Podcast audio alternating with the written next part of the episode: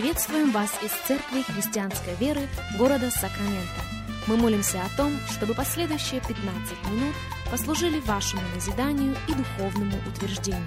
Присоединяйтесь к нашему эфиру, как пастор Сергей Головей предлагает вашему вниманию передачу «Настоящая истина».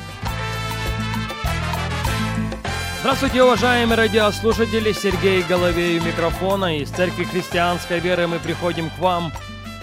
Огромнейшая благодарность всем и каждому за то, что и сегодня становитесь частью нашего вещания. Для нас действительно большая честь встретиться вместе с вами. Для нас действительно большая привилегия провести вместе с вами последующих несколько минут, как сегодня мы начинаем новую серию радиопрограммы. Я назвал ее «Духовная власть». Наш базовый текст – это книга пророка Исаии, 9 глава. Если у вас есть Библия, если у вас есть возможность открыть Слово Божье вместе с нами, будьте добры, сделайте это. Книга пророка Исаии, глава 9, и вашему вниманию два стиха 6 и 7. «Ибо младенец родился нам, сын дан нам, владычество на раменах его. И нарекут ему имя чудный, советник, Бог крепкий, Отец вечности, князь мира».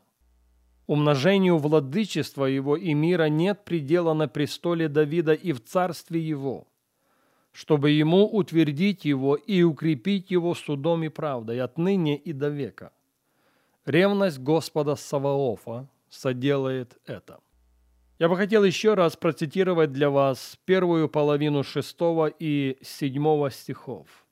«Ибо младенец родился нам, Сын дан нам. Это мессианское повествование о Иисусе Христе. Младенец родился нам, сын дан нам. Владычество на раменах его. Владычество или власть на раменах его. И потом пророк утверждает, умножению этого владычества или власти нет предела на престоле Давида и в царстве его. Итак, речь сегодня, как замечено было, о духовной власти. Речь сегодня о духовном авторитете. Видите, Божье царство – это не царство гипотез или утверждений. Его царство – это царство силы. Я повторю это еще раз. Божье царство – это не царство гипотез или утверждений. Божье царство – это царство силы. Помните, что пишет апостол Павел в одном из своих посланий? 1 Коринфянам 4.20. «Ибо Царство Божие, — говорит он, — не в слове, а в силе». Но давайте сначала положим основание нашему разговору, нашим рассуждениям в течение всей этой недели. Евангелие Луки, 8 глава и 1 стих мы читаем.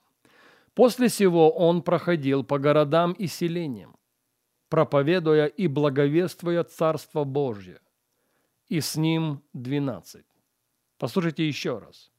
Иисус проходит по городам и селениям. Иисус не пренебрегает никем. И в какой бы город, и в какое бы селение он не вошел, что он делает? Он благовествует Царство Божье. Царство, которое не в слове, делаю на это ударение еще раз. Царство, которое в силе и с ним 12. Кстати, если у вас есть возможность выделить это выражение в вашей Библии, пожалуйста, сделайте это. Иисус благовествует Царство Божье, и с ним 12. Почему я на это делаю ударение? Потому что духовная власть немыслима без времяпровождения с ним. Запомните это, если считаете нужным записать, запишите «духовная власть» Хождение в духовном авторитете немыслимо без времяпровождения с ним. А сейчас Луки 9 глава 1 стих. «Созвав же двенадцать, дал им силу и власть над всеми бесами и врачевать от болезней». Кстати, в русском переводе упущено, на мой взгляд, одно очень важное слово. Если вы откроете, к примеру, New King James, то первым словом в первом стихе 9 главы есть слово «then» тогда. Вот тогда, когда ученики провели время с Ним, когда ученики провели достаточно много времени с Ним, Он дает им власть над всеми бесами и врачевать от болезней. А сейчас первый стих 10 главы, Луки 10.1. После сего избрал Господь и других семьдесят учеников и послал их по два пред лицом своим. А в чем состояла их задача? Их задача состояла в том, чтобы проповедовать Евангелие Царствия. Слышите?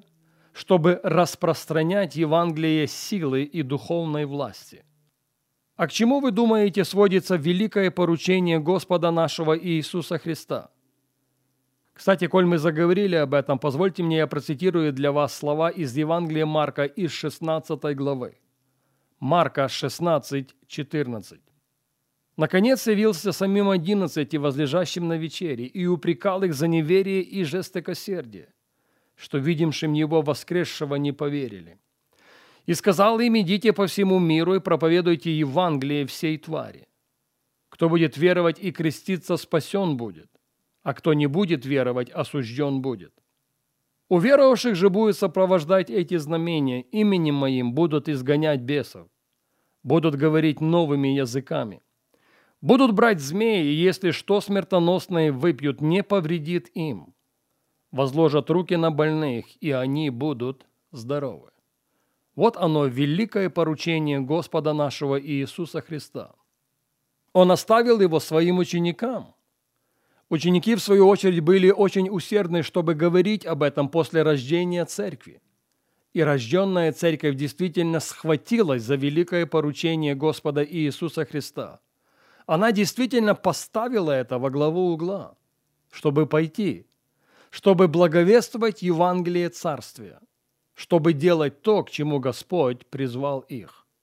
Но не интересно ли, ни один из пунктов в великом поручении не мыслим без духовной власти, не мыслим без духовного авторитета.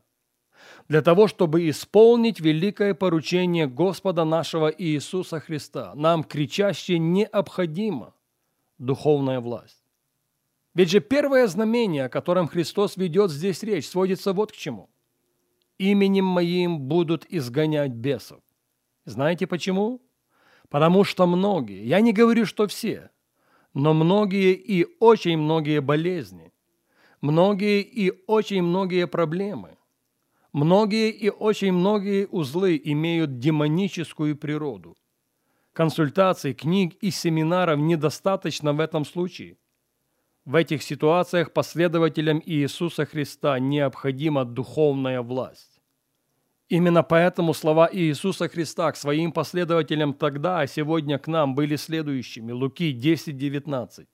«Се даю вам власть наступать на змеи, скорпионов и на всю вражью силу, и ничто не повредит вам». И вот здесь мы подошли с вами к очень важному концепту. «Се даю вам власть». А как это происходит, разрешите спросить? Из рук в руки? Или, быть может, на воскресном богослужении? Или на молитвенном собрании?